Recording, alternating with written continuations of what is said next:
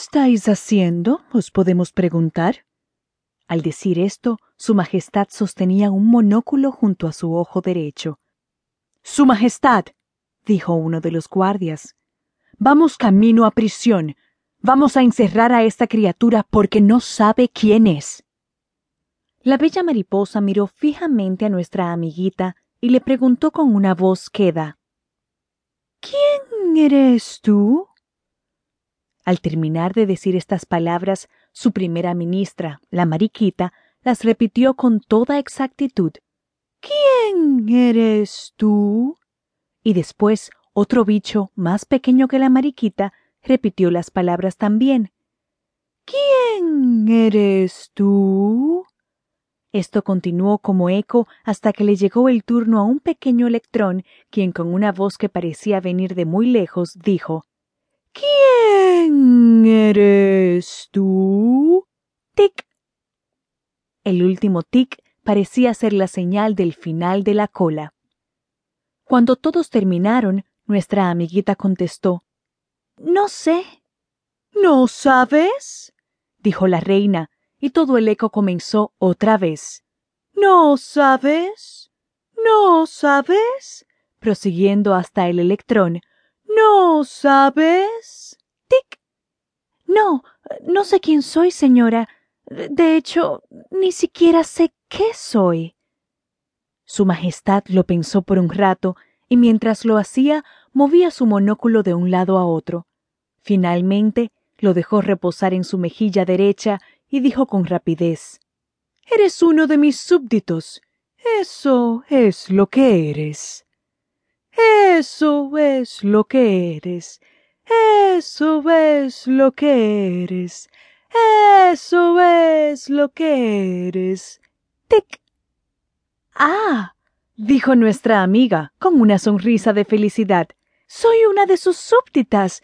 Le pido me disculpe por no saber eso, señora. Por favor, perdóneme. De ahora en adelante le diré a todos mis amigos que soy una de vuestras súbditas. Se lo prometo. ¿Me puedo retirar? preguntó nuestra amiga, sintiéndose muy atemorizada por toda la situación. Todavía no. Primero habremos de darte un nombre. No vais a pasearos por el mundo sin un nombre propio. ¿O sí? ¿Oh, sí? ¿Oh, sí? ¿Oh, sí? Tic. No, me supongo que no, señora. Pues muy bien. Os daremos un nombre. Os daremos un nombre. Os daremos un nombre. Os daremos un nombre. Tic. Por los poderes que me confiere la propia madre naturaleza, declaro que os otorgo el nombre de. La bella dama no sabía qué decir. Se le había olvidado preguntarle a su nueva súbdita cómo le gustaría llamarse. La miró un par de segundos y se percató de que nuestra amiga tenía un par de alas pequeñas en comparación con las de ella. Pues bien, terminó diciendo rápidamente Alita. Entonces continuó.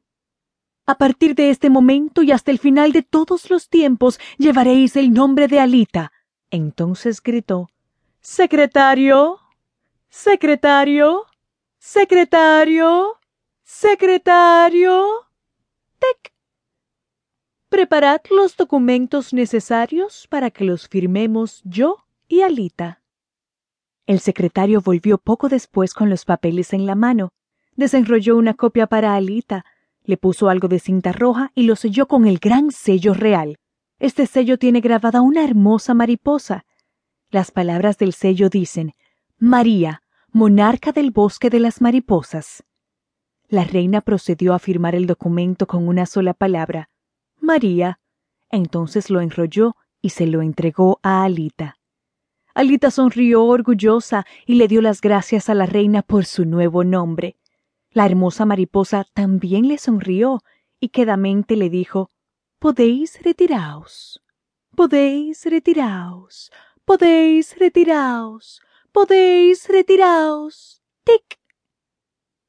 Alita dio unos pasos hacia atrás, hizo una reverencia como había visto hacer a los otros, y se fue con su corazón lleno de orgullo. Ahora sabía quién era. También sabía que era una súbdita de María, monarca del bosque de las mariposas. Luego entonces ella se encontraba en el bosque de las mariposas, pero todavía no sabía qué era.